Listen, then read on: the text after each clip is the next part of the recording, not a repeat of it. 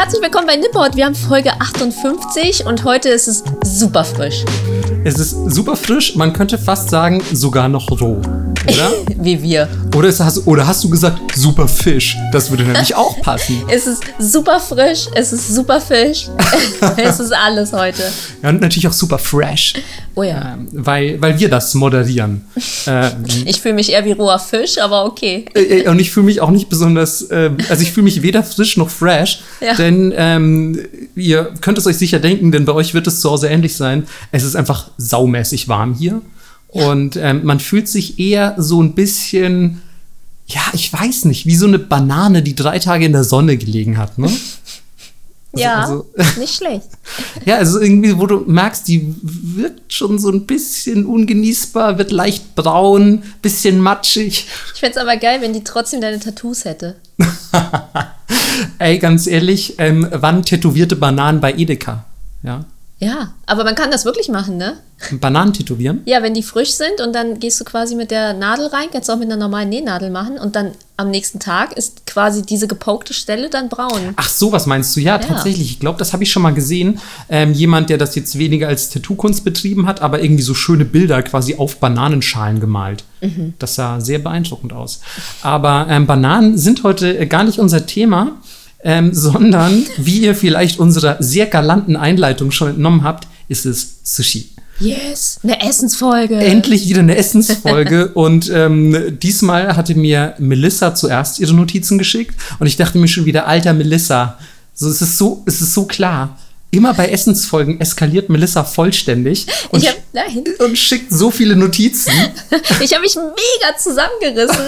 Ich war schon wieder beim Reis und bei diesen ganzen anderen Sachen. Ich so, nee, nachher muss ich wieder wie bei der Sake-Folge irgendwas auf Patreon posten, weil es too much ist. Ja, ich merke auf jeden Fall, wie deine Leidenschaften ähm, quasi verteilt sind. Ähm, ich muss sagen, wenn wir immer Folgen haben, zum, zum Beispiel jetzt zum Thema Rechtschreibung und so, ähm, da Gutes Benehmen. gutes Benehmen, ähm, wie man Marco nicht ärgert und so ganz wenige Notizen, immer ganz, ganz wenig.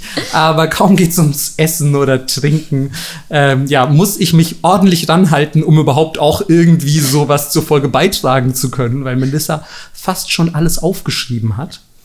Und ja, man muss tatsächlich sagen, ähm, wir haben es heute genau so aufgeteilt, wie man es von uns erwarten würde. Ähm, denn wie immer hat Melissa erstmal den ganzen leckeren Kram aufgeschrieben und natürlich auch ähm, diverse Feinheiten der Zubereitung, der, äh, ich hoffe, keine chemischen Zusammensetzungen. Nein. Melissa, wie sieht's heute aus? Ich, eine einzige habe ich. Okay, okay, aber ist das für deine Verhältnisse noch okay? Wenig, ja. Ähm, Und ich muss auch gleich anfügen, ich wollte das Wort gerne in den Raum schmeißen, aber ich habe überhaupt keine Ahnung. Ich habe es dann noch gegoogelt und so Mhm. und versucht rauszufinden, was es ganz genau ist und ich habe es nicht verstanden. Okay, ich bin gespannt. Ja. Also ich habe deine Notizen zwar durchgelesen, aber man muss auch dazu sagen, ähm, wir machen Notizen sehr unterschiedlich. Ich mache Notizen ein bisschen so wie auf einem Referatshandout Ja. und Melissa schon sehr stichpunktartig. Das heißt, Mehr wie Moderationskarten. wie Moderationskarten. Also wir sind eben beide Kinder unserer Zunft. So ist es. Und ähm, deswegen, ja, fällt das ein bisschen unterschiedlich aus und manchmal fällt es mir ein bisschen schwer, mich in Melissas Notizen einzufinden. Aber das heißt, für mich gibt es heute auch bestimmt noch die ein oder andere Überraschung. s- same, weil ich habe deine auch überflogen und nach der Hälfte habe ich schon abgeschaltet. Also ich werde auch überrascht. Ach, wundervoll. Wirklich ganz, ganz wundervoll. Ähm, ich muss kurz noch, bevor wir anfangen, einfach mal anfügen, dass mir aufgefallen ist, wir machen diese ganzen Themen, von denen man erwartet hätte, dass wir sie ganz am Anfang bringen, jetzt total spät irgendwie, ne? So Ninja, Sushi und so weiter. Also diese, Ja.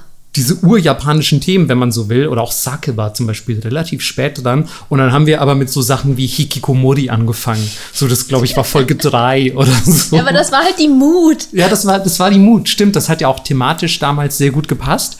Ähm, genau, deswegen gibt's jetzt dann so tröpfchenweise immer die ganzen legendären Sachen, die man mit Japan verbindet. Legendary Folge droppt. Ja, genau. Das ist hier eine shiny Folge, die ist ganz, ganz selten. Ähm, werft schnell eure Nippot-Pokebälle. Nippoke, Nippot, Nipp-Pokebälle. Keine Ahnung. Irgendwo ist da ein Wortspiel drin. Sucht es für uns. Bitte, bitte. Gut. Was müssen wir dieses Mal nicht suchen? Ich schätze, es sind Jahreszahlen. Ähm, Jahreszahlen haben wir wirklich. Melissa, ey, Überleitung aus dem Bilderbuch. ähm, Jahreszahlen haben wir wirklich genug, äh, wobei man dazu sagen muss, ich glaube, ähm, die Geschichte eines Nahrungsmittels, und das haben wir in vergangenen Folgen schon festgestellt, ist immer ein bisschen komplexer und vielleicht auch mysteriöser mhm. als zum Beispiel die Geschichte einer Dynastie, eines Krieges oder vielleicht auch, keine Ahnung, was Errungenschaften im technologischen Bereich oder so darstellt, weil da weiß man immer, keine Ahnung, 1924 wurde Sache XY erfunden. Und ja, ich meine, ihr wisst ja, wie das bei Essen läuft. Irgendwann im 8. Jahrhundert hat ein Typ gesagt, ich mach mal Späne vom Holz in meine Suppe und hoffe, dass es geil schmeckt. Und ja, hat auch keiner dokumentiert, man weiß es nicht genau könnte auch nur eine urbane Legende sein. Und das ist dann die Geschichte eines Nahrungsmittels oder so. Deswegen, kleiner Disclaimer vorab, es ist manchmal auch einfach etwas grober gefasst und man muss dann halt so sagen, ja, im folgenden Jahrhundert ist dies passiert und das passiert. Mhm. Und natürlich, wie immer bei Essen, ranken sich ganz viele Legenden um die Ursprünge einer gewissen Sache oder woher das ursprünglich vielleicht mal gekommen sein mag. Heißt, es gibt Zauberei diesmal? Es ist viel Zauberei involviert. Läuft jemand 100 Kilometer am Tag? äh, nein, das, die Ninja-Folge ist ja schon durch, Melissa.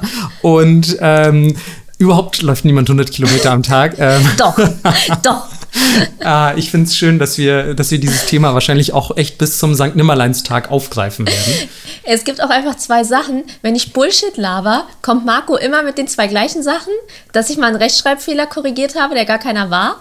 Und dann sagt er immer, ja, genauso wie Leute 100 Kilometer am Tag laufen. Ey, ganz ehrlich, Melissa, man, man muss einfach ähm, sagen, du bist ja so schwer ähm, quasi zu, zu attackieren wegen deiner sehr, sehr wenigen und überschaubaren ähm, Verfehlungen. Und ähm, ich immer so, fuck, wenn ich nur irgendwas wüsste, was, was Melissa jemals falsch gemacht hat, ja. Einfach echt so krass Gottes, ja, alles richtig gemacht im ja, Live. Ja. Und dann denke ich mir mal, aber nein, die hat doch damals in der Ninja-Folge wieder kompletten Stuss erzählt. Und das ist, das ist so der Strohhalm, an den ich mich klammer, Melissa. Dein Ninja-Strohhalm, mit dem du im Fluss liegst. Ja, wirklich. Und den musst du mir lassen, weil sonst ertrinke ich in diesem Teich. Und ähm, ich, ich brauche das einfach, ja. Weil ihr hört Melissa immer über mich lästern und bei mir ist es einfach. Ich bin eine wandelnde Verfehlung, so. Aber ja, deswegen muss ich mich auch genauso wie an den Melissa-Strohhalm, muss ich mich an die Jahreszahlen klammern. Ähm, und ähm, deswegen genug des Blödsinns für diesen Moment. Gehen wir mal über zur tatsächlichen Geschichte. Nicht von Nippot, Melissa und Marco, sondern von Sushi. Ähm, ich würde mal sagen, wir fangen mit der größten Überraschung an, bevor wir uns überhaupt der tatsächlichen Geschichte widmen.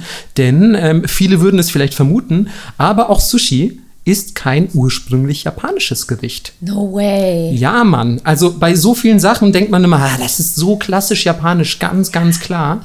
Wir hatten es ja auch schon bei Ramen zum Beispiel. Mhm. Wenn ihr die Folge noch nicht gehört habt, wisst ihr, was ihr jetzt macht. Nämlich diese Folge pausieren. Erst Ramen hören und dann Sushi. Ähm, oh, und wenn ihr schon pausiert, bestellt euch vielleicht jetzt Sushi, weil nach den Notizen hatte ich sehr viel Hunger. Ey, das stimmt. Es ist auch ehrlich gesagt kein guter Zeitpunkt, um das aufzunehmen, nee. weil ich ähm, heute noch nicht so viel gegessen habe und jetzt schon ein bisschen Hunger habe. Aber Gott sei Dank muss ich nur die Geschichte machen. da kriegt man, verspreche ich dir, noch nicht ganz so viel Hunger. ähm, denn bei den Ursprüngen von Sushi handelt es sich erstmal um eine ja, Fermentierungs- oder Fermentationstechnik aus Südostasien. Und ähm, wir wissen ja, Fermentation ist erstmal nur so ein mittelleckerer Prozess für meine persönliche Empfindung. Ähm, das Ganze hat seinen Ursprung am Mekong. Ich hoffe, ich spreche das halbwegs richtig aus. Also wir alle kennen den Fluss natürlich, ähm, denn es handelt sich um einen der größten Flüsse weltweit. Aber ähm, wie er wirklich korrekt ausgesprochen wird, wüsste ich jetzt gar nicht. Ich hoffe, ja. Mekong ist richtig. Wenn nicht, korrigiert uns wie immer sehr gerne auf Twitter.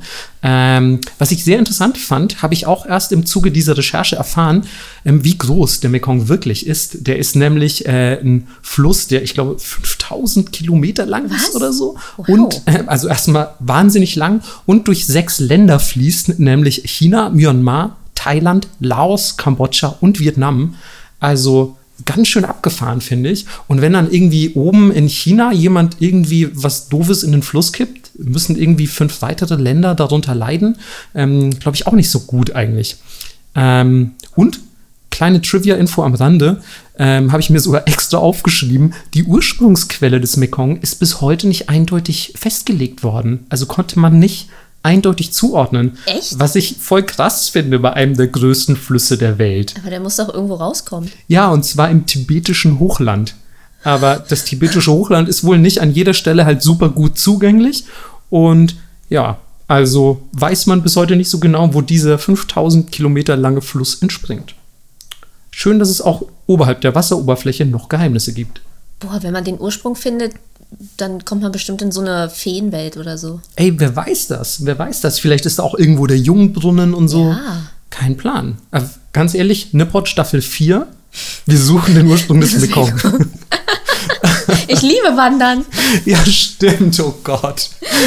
ähm, ey, Melissa, channel einfach deinen inneren Ninja und lauf 100 Kilometer am Tag. Okay, okay ich höre schon, hör schon auf, Leute. Ich höre schon auf. Ähm, die Entstehung dieses Fermentierungsprozesses ist auf jeden Fall zeitlich relativ unklar. Man vermutet, dass es sich wahrscheinlich um das zweite Jahrhundert vor Christus gehandelt hat. Aber ja, es ist natürlich zu so einer Zeit, wo noch nicht viel dokumentiert wurde, schwer einzuordnen. Ähm, der Prozess dafür, der hinter dieser Fermentierung steckt, ist umso interessanter. Man hat zur damaligen Zeit nämlich, klar ist ja ein Fluss, Süßwasserfische gefangen, ausgenommen natürlich, also die Innereien entfernt und für die Haltbarmachung ähm, dann erstmal in ein Gefäß, das meist aus Holz war, ähm, mit ja, Salz gepökelt, da reingelegt. Und dann hat man einen sogenannten, also so nennt man es zumindest in Japan, damals natürlich am Mekong anders, aber ein Tsukemono Ishi, also ein Pökelstein, hat man auf dieses Gefäß gelegt und gewartet. Und zwar ganze sechs Monate. Wow, das ist wie in dem neuen Pokémon. In Arceus musst du auch so einen Kleinstein finden, den sie auf so ein Fass drauflegen kann. Ja, geil, das ist Das ist genauso. das. Das ist der der. ist ein Kleinstein, ist ein Tsukemono Ishi. Oh. Cute.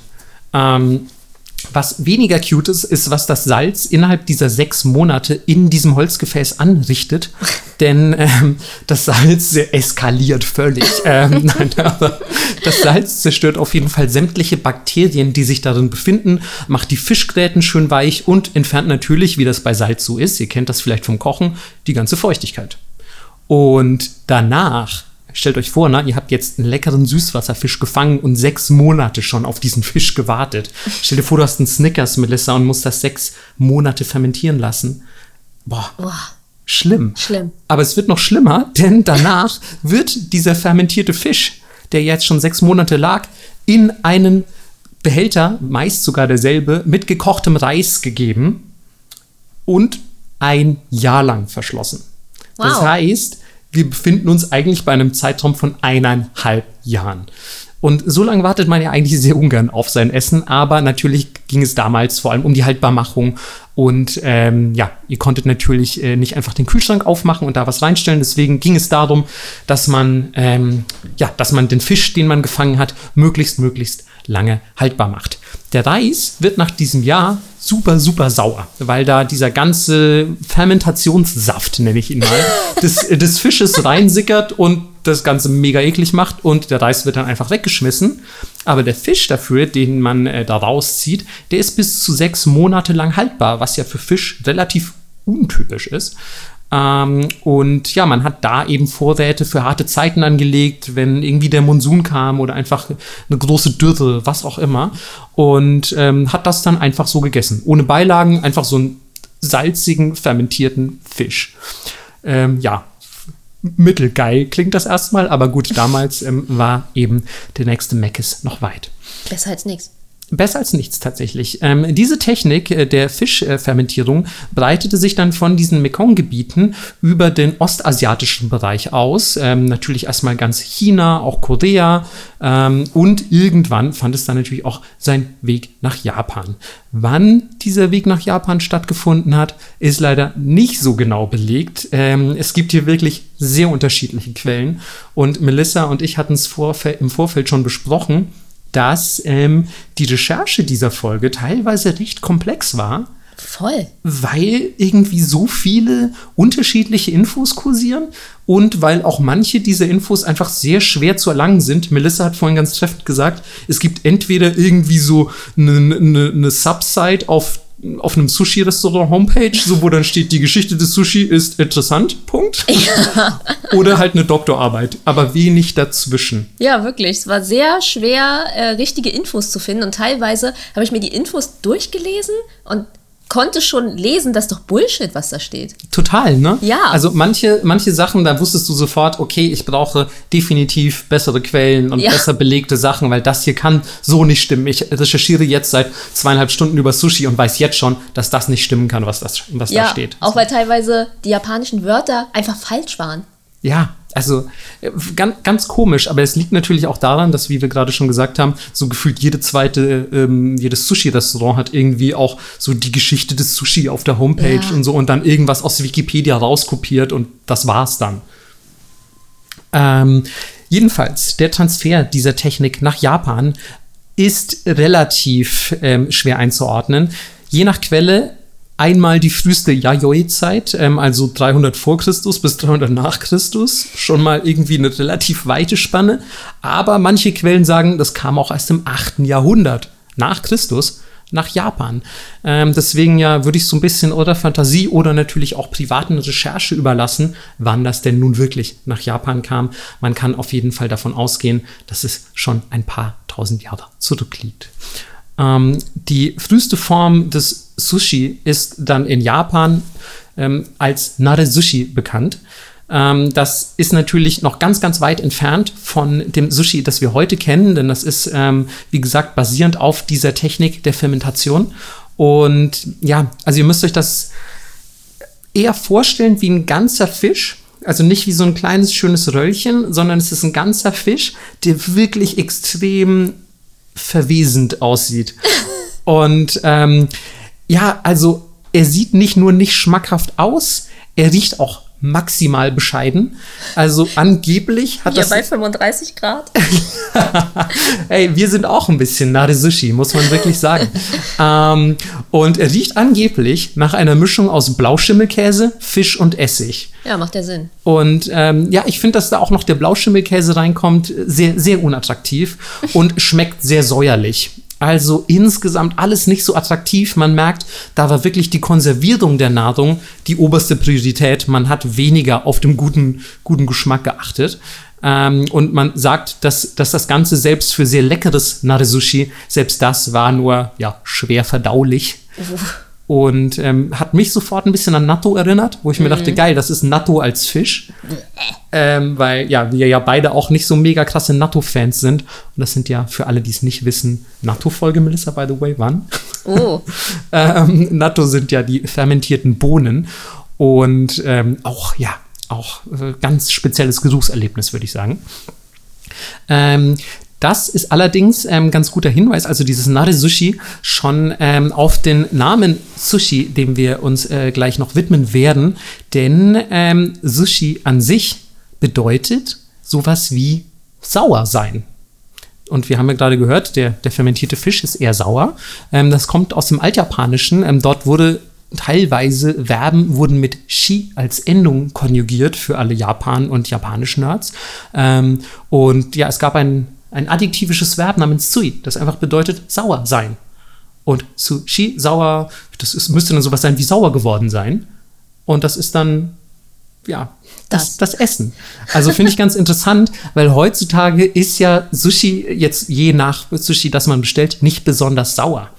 Ähm, aber außer es ist. Außer, ja, außer es ist schlechtes Sushi, aber schön, dass sich dieser Name trotzdem gehalten hat, finde ich zumindest. Ja. Ähm, das ist ja ein schönes antikes Relikt sozusagen. Ähm, das erste Mal, dass wirklich auf japanischer Seite dann von Sushi berichtet wird, ähm, ist im Yoro Ritsurio. Das ist also einer dieser, ich glaube, wir hatten es schon mal in der vergangenen Folge, dieser japanischen Gesetzestexte aus, jetzt in diesem Fall der Nara-Zeit 718. Und ähm, das ist dann auch, wie gesagt, wirklich der Beweis dafür, dass diese Technik mindestens im 8. Jahrhundert nach Japan kam. Später kann es auf jeden Fall nicht gewesen sein, denn sonst würden in, in diesem Text, ja, äh, wäre in diesem Text nicht die Rede von Sushi.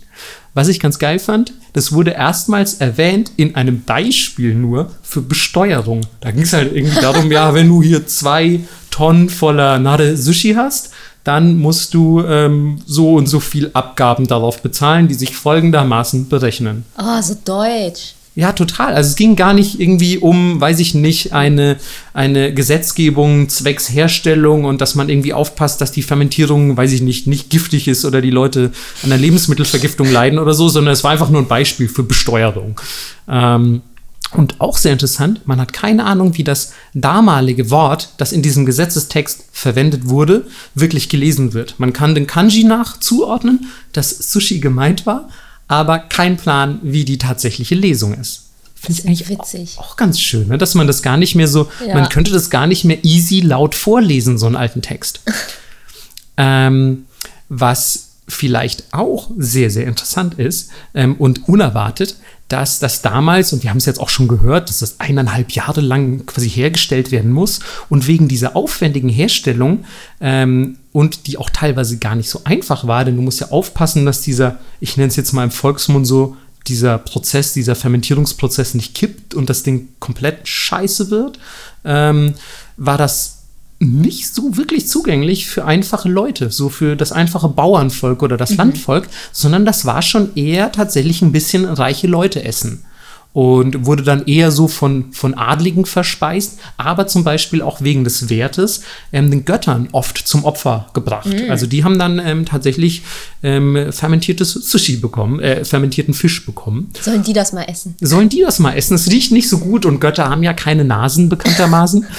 Und ähm, dann in der Muromachi-Zeit, äh, die übrigens stattfand von 1333 bis 1568, ähm, war es ein beliebtes Geschenk für Samurai und Adlige. Also da hast du das so quasi als Souvenir mitgebracht und so gesagt, ey, guckt mal Leute, ich habe hier stinkenden fermentierten Fisch für euch. Habt ihr nicht, habt ihr nicht Bock, mich in euer Haus einzuladen?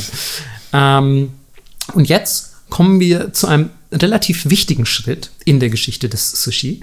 Ähm, wie immer ist es aber leider ein bisschen schwer zu erklären, warum es dazu gekommen ist, weil man eben nicht genau weiß, was damals die Leute bewegt hat, mit Essen zu experimentieren. Aber man geht davon aus, dass es an einer Mischung aus Ungeduld und der Abneigung gegenüber dieses doch sehr strengen Gesuchs lag, ähm, dass man einfach gesagt hat, ey, weißt du was, wir, wir lassen das mal ein bisschen weniger lang fermentieren und wir lassen das ähm, nicht, nicht ganz so lange liegen. Wir, wir sind nicht so geduldig. Wir wollen jetzt irgendwie jetzt schon nach, weiß ich nicht, sechs Monaten oder vielleicht auch sechs Wochen den Fisch schon essen, den wir gefangen haben. Und ähm, so entstand das sogenannte Namanare bzw. Namanari. Ähm, das ist im Prinzip Nare Sushi mit deutlich kürzerer oder komplett ohne Fermentierung. Also, ja, man könnte sagen, man hat halt dann rohen gesalzenen Fisch mit Reis gegessen was ja jetzt ja. schon mal deutlich näher am Sushi ist. Also wir, wir nähern uns langsam.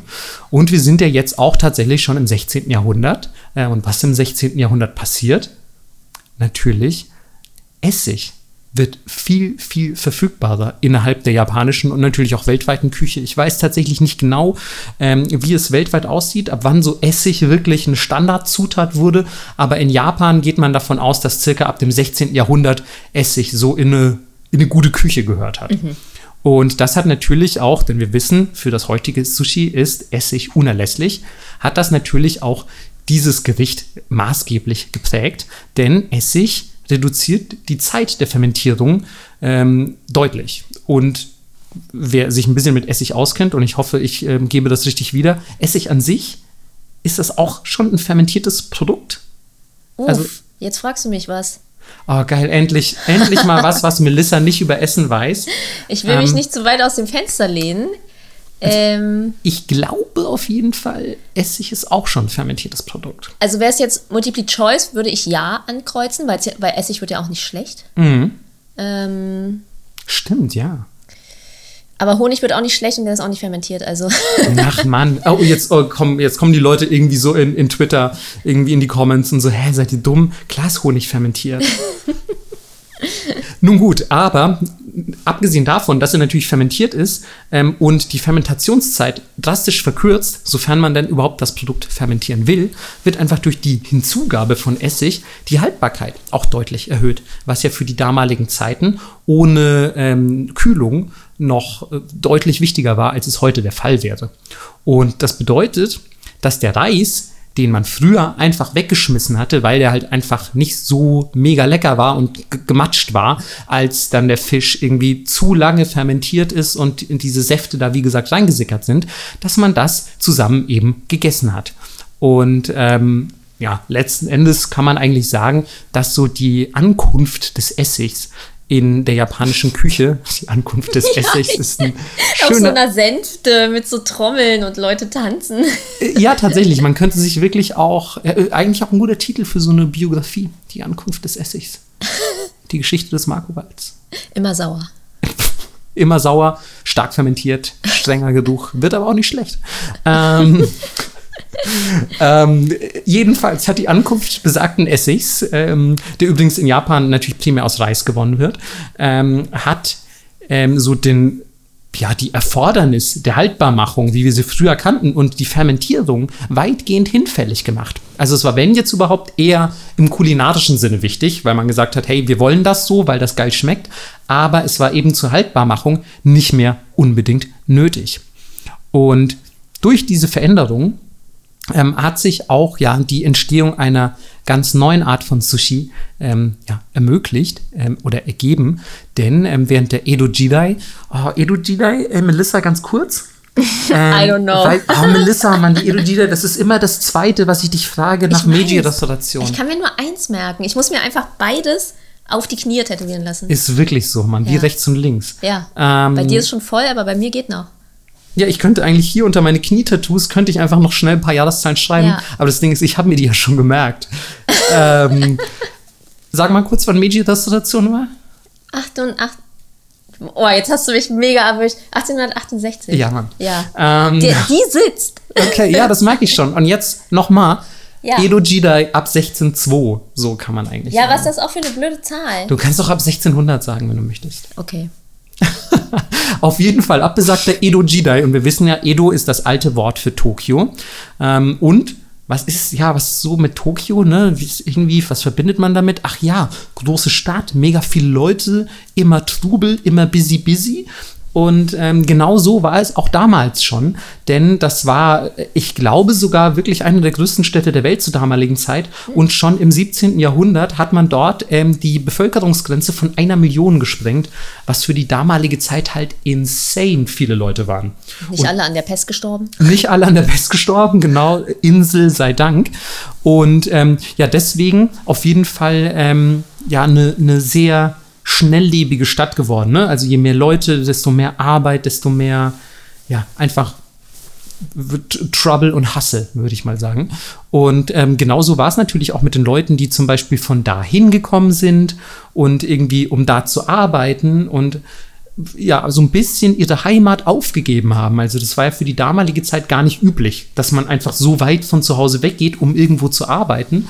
Und ähm, weil so viele verschiedene Leute aus vielen verschiedenen Bereichen Japans dorthin kamen, musste man quasi mit einem Gericht um die Ecke kommen, was so ein bisschen allen Leuten taugt. So ein bisschen identitätslos könnte man sagen, oder aber eben eine neue Identität eines Gerichts, die halt wirklich sehr allgemeingültig ist. Also am besten sollte es allen Leuten schmecken, egal woher sie kommen mhm. und egal was sie so in ihrer Heimat verputzt haben.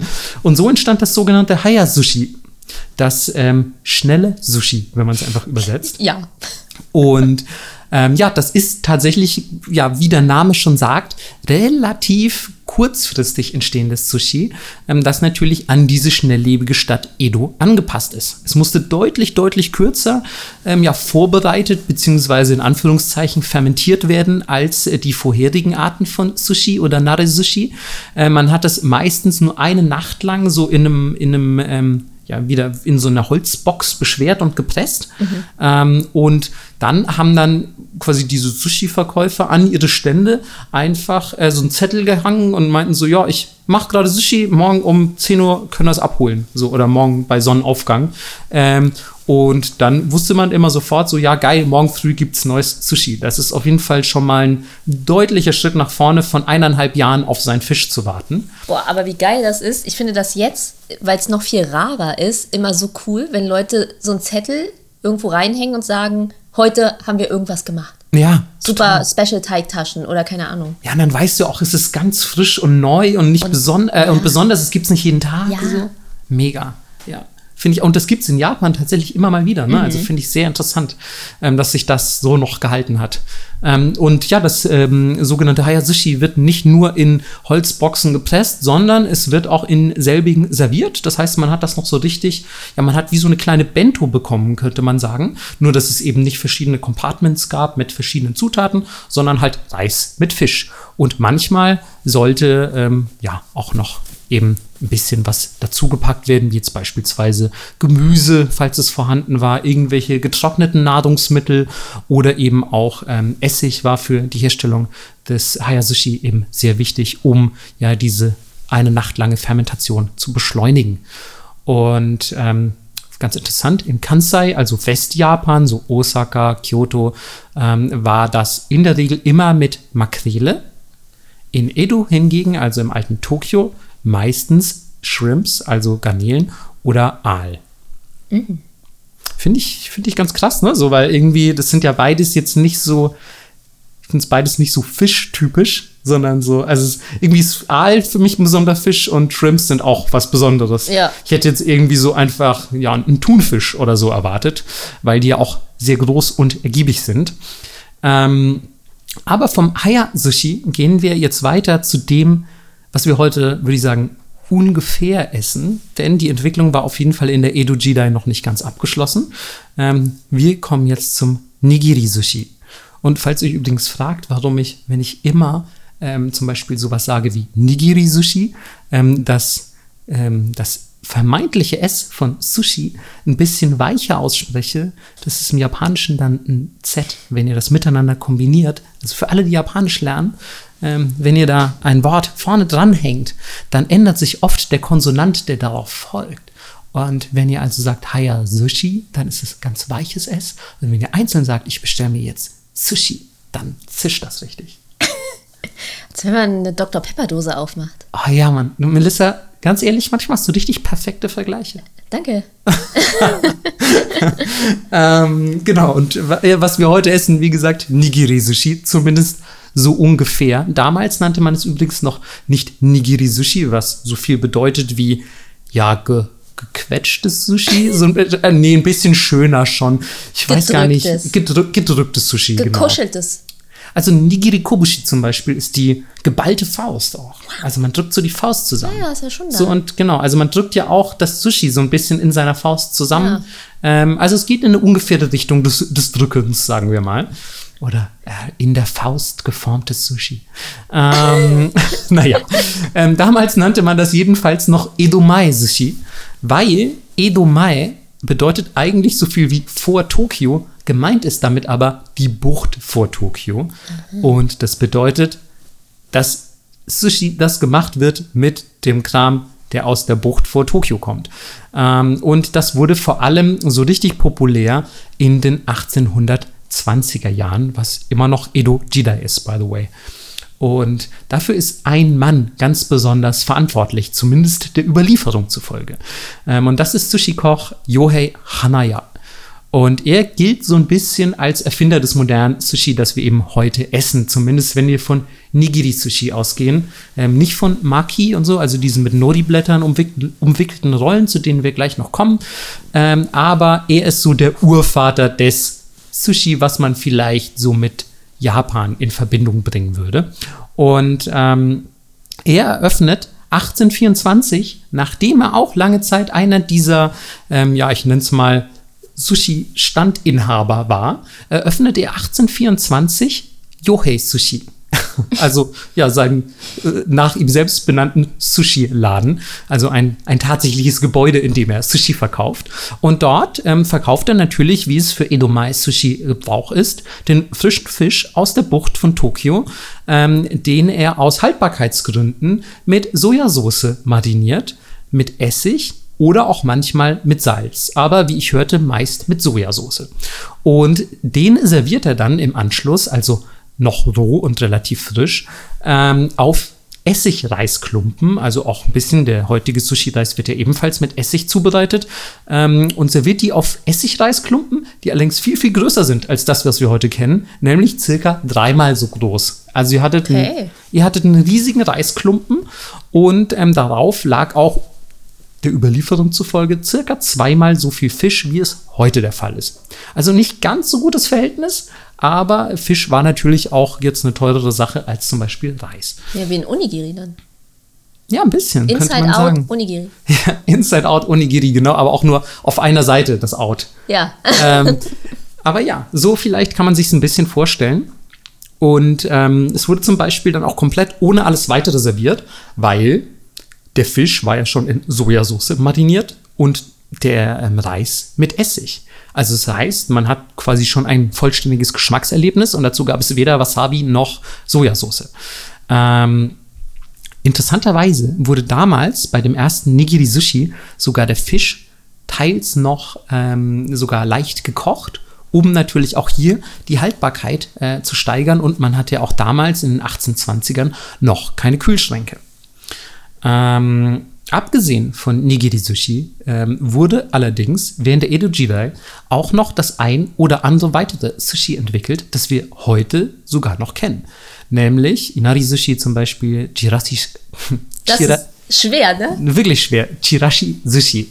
Ähm, und ähm, auch Maki Sushi, das ist das, was ich gerade schon beschrieben habe. Aber die verschiedenen Sushi-Typen wird euch Melissa gleich noch vorstellen. Ähm, primär boomen während der Edo Jidai neben Yohei Sushi natürlich, ähm, primär allerdings diese kleinen ähm, Yatai, also diese Stände, die man auf den, ja, auf den Straßen findet, irgendwie auf den Märkten. Und was ich übrigens super interessant fand bei diesen, bei diesen Ständen, dort saß der Koch und hat, also der Sushi-Zubereitende, und hat dort die Sushis geformt, wenn der Kunde steht. Heute ist es ja irgendwie genau umgekehrt. Ähm, also wenn du zum Beispiel irgendwo hingehst, wo, wo der Sushi-Koch das vor dir zubereitet, steht ja der Koch und du sitzt. Ja. Also äh, ein, ein Rollentausch hat hier über die Jahre stattgefunden. Ähm, und klar, also im Prinzip lag es damals eigentlich daran, dass Tokio halt eine saumäßig volle Stadt war und diese Yatai waren viel billiger als ein Haus zu haben und zu mieten.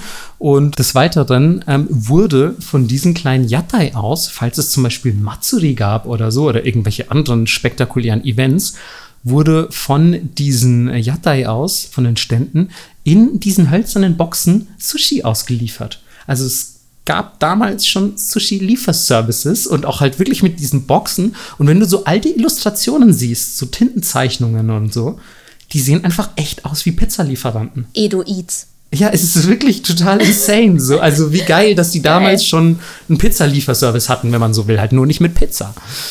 ähm, blöderweise wurden diese, diese kleinen äh, Yatai bald verboten, ähm, wahrscheinlich wegen den Hygienestandards und weil die vielleicht auch ein bisschen schwer zu kontrollieren und zu taxieren waren, so für die Regierung, ähm, und wurden dann im Laufe der Zeit durch tatsächliche Sushi-Restaurants, ähm, die nennt man in der Regel Ryote, so etwas hochpreisigere, feine Restaurants, ersetzt.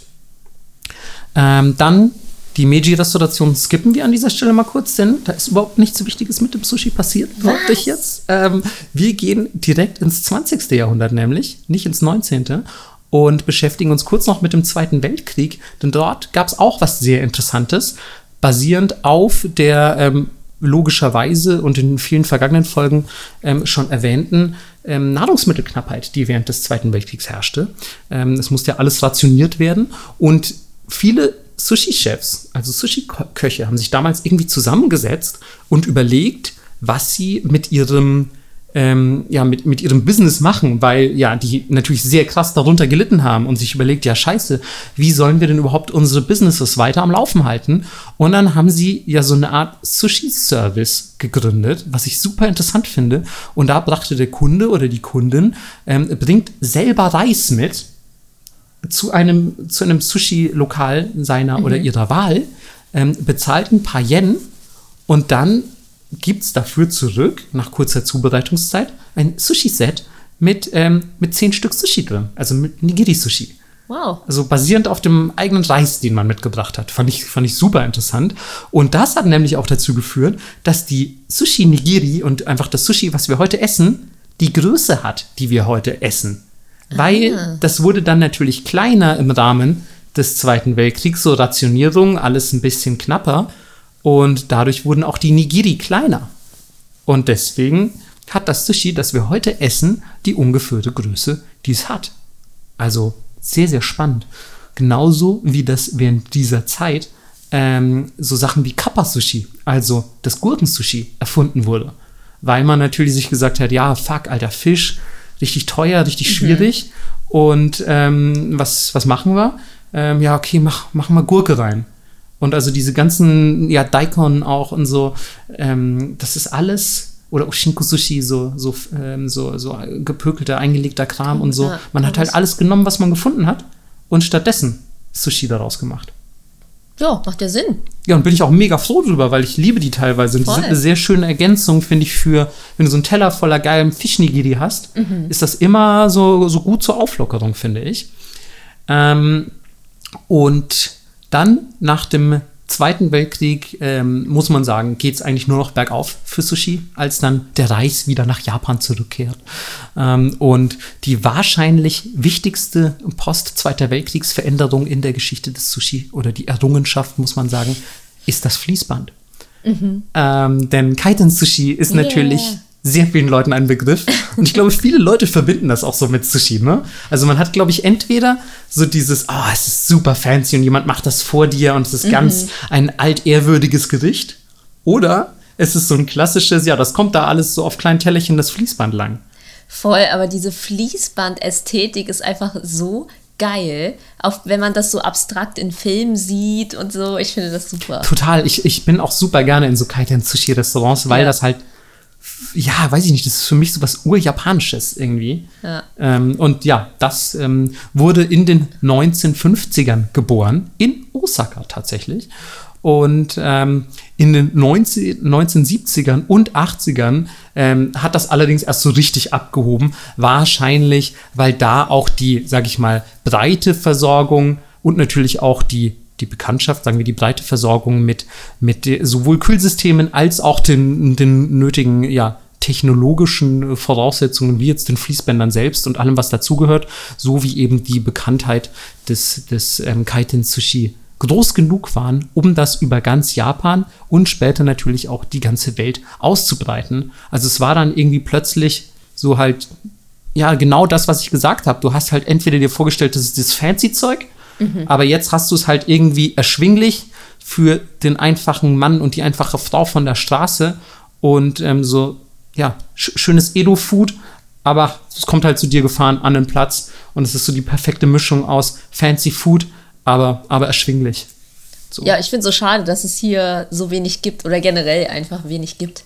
Total. Also man muss sagen, so Sushi im Ausland gibt es mega viel, aber Kaiten Sushi ist schon Ja. sehr selten eigentlich. Ich war in Amsterdam in einer Käsebar, einer Käseweinbar und die hatten auch ein Ein- ein Fließband. Fließband. Und dann Wow. hatten die so Glocken darauf stehen und darunter war immer ein Käse mit einem Pairing dazu.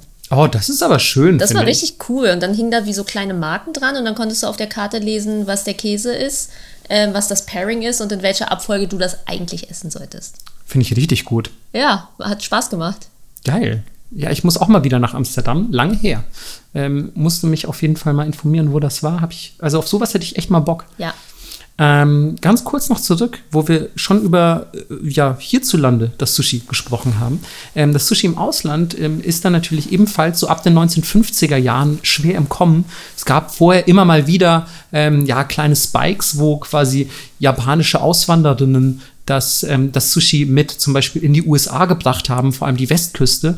Aber so wirklich, wirklich ab geht es natürlich erst ab der zweiten Hälfte des 20. Jahrhunderts. Und ähm, am Anfang, klar, für alle Leute ein bisschen ungewöhnlich, roher Fisch, creepy und so. Aber ähm, wenn sich dann auch so vielleicht auch, weiß ich nicht, die Freunde von im Ausland lebenden Japanern mit diesen Japanern und Japanerinnen dahin gewagt haben und festgestellt haben, boah, das ist ja voll geil, dann ging es eben ordentlich ab. Und ähm, so abschließend als kleine Trivia, die erste nicht japanische Sushi-Bar hat in LA's Little Tokyo aufgemacht, passenderweise, eröffnet von einem Noritoshi Kanai. Und ja, der war richtig dedicated damals. Der hat nämlich sogar einen japanischen Sushi-Koch engagiert und den Fisch dafür aus Tokio importiert. Was? Und ich dachte mir so, Alter, das ist doch, ist das frische technisch okayisch? Ja, da reden wir gleich noch drüber. Ja, also genau. Aber es war wohl erfolgreich genug, um zumindest es in die Geschichtsbücher zu schaffen. Ähm, das heißt, es kann jetzt kein kompletter Totalausfall Lebensmittelvergiftungs-Hotspot gewesen sein. ähm, genau, und damit sind wir auch eigentlich schon im Jetzt angekommen. Also ihr seht, die Geschichte vom Sushi ist ähm, im Prinzip ein steter Wandel von fermentierten Fisch aus dem Mekong-Delta. Und ihn weniger eklig machen. Und ihn weniger eklig machen. Also vielleicht wären so ein paar, also oder vielleicht verdanken wir so ein paar sehr ungeduldigen Japanerinnen in, in der Muromachi-Zeit einfach ja. sehr, sehr viel heute. Bestimmt. Ich bin mir sicher. Ja. Das ist das Schöne an der Geschichte des Essens. Aber jetzt haben wir so viel über die Geschichte des Essens gesprochen und es gibt ja noch so viel mehr, was es eigentlich über Sushi zu wissen gibt, Melissa. So ist es. Also wenn ihr euch jetzt inspiriert fühlt von all diesen Fakten und denkt, Mann, ich glaube, ich will das auch machen, dann habe ich jetzt mal ein bisschen Facts für euch, wie das eigentlich mit der Ausbildung ist. Und wir bemühen uns ja an diesem Podcast, auch wenn wir es nicht immer hinkriegen, schon more or less zu gendern. Aber das mache ich heute nicht, weil Frauen dürfen offiziell die Ausbildung nicht machen. Oh. Ja. Okay. Und jetzt kommt. Ist das immer noch so? Ja, pass auf, jetzt kommen okay, die okay. besten Gründe dafür, weil ihr Haaröl und ihr Make-up den Geschmack verändert. Mhm. Ja. Aber was ist, wenn man sich nicht schminkt und kein Haaröl benutzt? Du zum Beispiel, ja. glaube ich, benutzt kein Haaröl. Nee. Aber ähm, leider Gottes menstruiere ich. Und das war das zweite Ausschlusskriterium. Okay, verändert das auch den Geschmack? Männer sind anscheinend der Meinung. Alter, okay. Ja, Japan, ne? Japan halt. Und sie haben auch gesagt, naja, es sind ja auch super lange Arbeitszeiten. Das ist ja voll anstrengend für Frauen und die haben ja dann vielleicht auch Kinder und so. Also halt so ein Bullshit-Gelaber. Ja, also ne? das, das ultimative Gebrabbel, so genau. leeres Gewäsch letzten Endes und man könnte rein theoretisch ja die Frauen selbst entscheiden lassen, ob sie lange arbeiten wollen. Ja. Anstatt es ihnen vorzuschreiben. genau. Also das ändert sich jetzt sehr langsam. Ähm, Gerade wenn man nicht so eine, hey, ich fahre irgendwie in, in das nächste Restaurant um die Ecke irgendwo in Amerika und mach so drei Monate Ausbildung, bin dann Sushi-Koch. Ähm, nee, das könnt ihr natürlich als Frau machen, aber diese super traditionellen, ich brauche hier echt lange und fächel 300 Jahre Reis, da ist es immer noch sehr schwierig. Aber die haben inzwischen so wenig Nachwuchs, dass sie jetzt teilweise auch Frauen nehmen.